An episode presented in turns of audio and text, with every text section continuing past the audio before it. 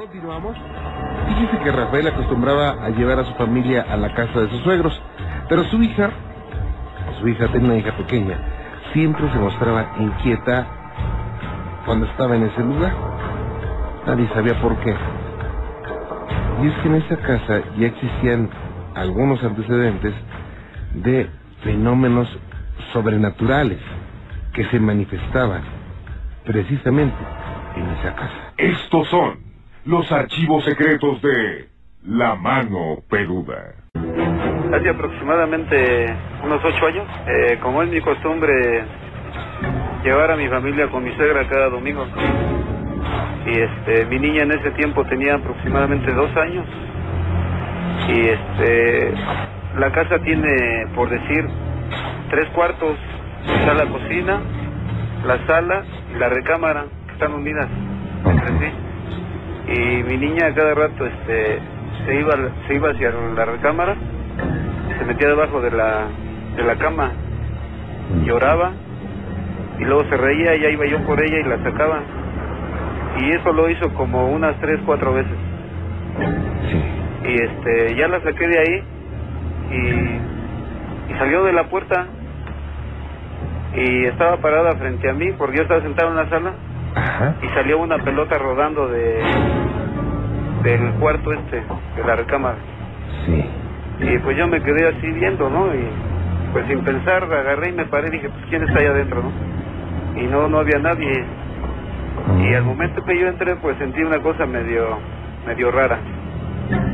Y hay antecedentes de que en esa casa han ocurrido varias cosas raras. No, y nosotros suponemos que fue un duende porque pues ya ve que dicen que los duendes juegan con, Con con las niñas, ¿no? Ahorita tiene siete años y medio. Pues ella tenía aproximadamente como dos años y medio. Le digo que yo, yo cuando entré al cuarto sentí algo muy, muy frío, ¿no? O sea, me impacté al ver que no había nadie y no había otra salida ahí. Sí, pero no es extraño, no es extraño saber de situaciones similares y que son descubiertas por niños.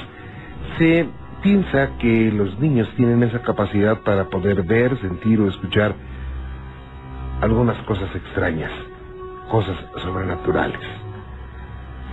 Se sabe por las eh, hipótesis y teorías que muchas religiones, cultos y la parapsicología tienen, que nacen los niños con esa capacidad y que se dan cuenta los familiares cuando tiene tres, cuatro años que empiezan a hablar que ven cosas distintas. A veces se trata del amigo imaginario. Y ya posteriormente, al paso del tiempo, se van quitando esas percepciones. Pero esto, esto es motivo para que existan casos en los archivos secretos de la mano peluda. Yo le quisiera contar este algo que me pasó. Eh, es de un duende. Como yo soy de Pátzcuaro, allí acostumbran mucho a cada año ir a una fiesta que celebran en Carácuaro, a un Cristo. Mucha gente va caminando pues este como costumbre, pues hacen mandas y todo eso. Y una vez este yo fui con, con mi papá, pero en una camioneta, y llegamos a un pueblo. Ahí había mucha gente descansando ahí en la plaza donde donde llegamos pues. De, de- después que estuvimos un rato ahí eh, le dije a mi papá que me andaba del baño pues. Pues ve ve ahí pues, en una llanta de la camioneta donde íbamos. Pero como yo me había dormido este en el camino no vi cuando mis primas este se, se durmieron en el pues atrás de la camioneta. Y yo cuando fui a la camioneta volteé hacia atrás este, a ver quién estaba en, la camioneta eh, que estaban dormidos este mis primos que veo este, en una de mis primas en la cara de ella vi pues un duende así este ese día había luna llena y, estaba volteando hacia hacia la luna pues tenía la boca abierta sacaba resuello ni siquiera volteó así pues a verme No podía creer lo que estaba viendo. El duendecillo estaba justo en la cara de su prima y ella no sentía nada. Octavio se quedó impactado, no sabía qué hacer. Entonces buscó a su papá, pero cuando regresó, ya era demasiado tarde.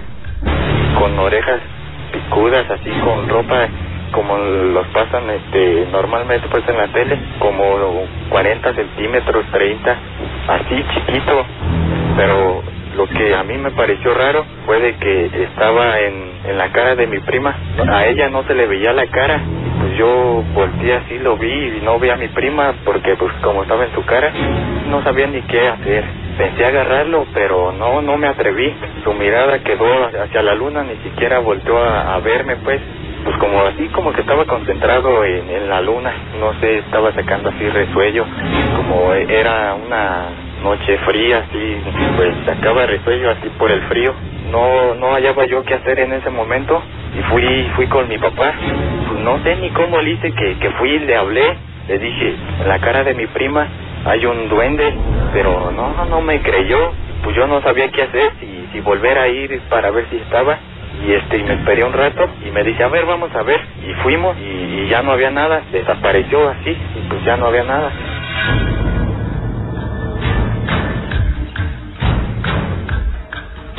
y bueno a pesar de ser pocas las personas que han visto un duende se sabe que son seres que fácilmente pueden pasar de una dimensión a otra millones de personas hoy en día afirman haber visto algún duende otros dicen que son seres muy adelantados y que habitan esa tierra muchos siglos antes de que los seres humanos llegaran a ella.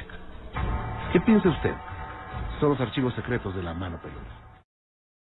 Fíjese que en la infancia de Claudia le pasaron unas cosas muy extrañas por lo que su familia pensaba que eran amigos imaginarios.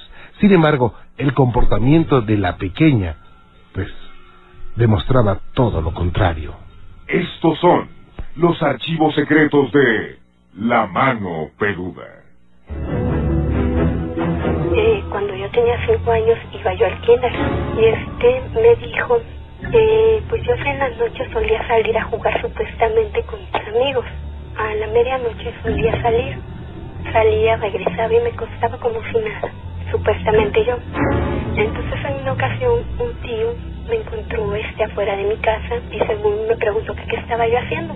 Me dice, ¿qué estás haciendo, hija? Y digo, no, pues estoy jugando. Dice, ¿cómo que jugando? Dice, sí. Le digo, sí. Dice, ¿con quién? Le digo, con mis amigos. Dice, ¿cuáles?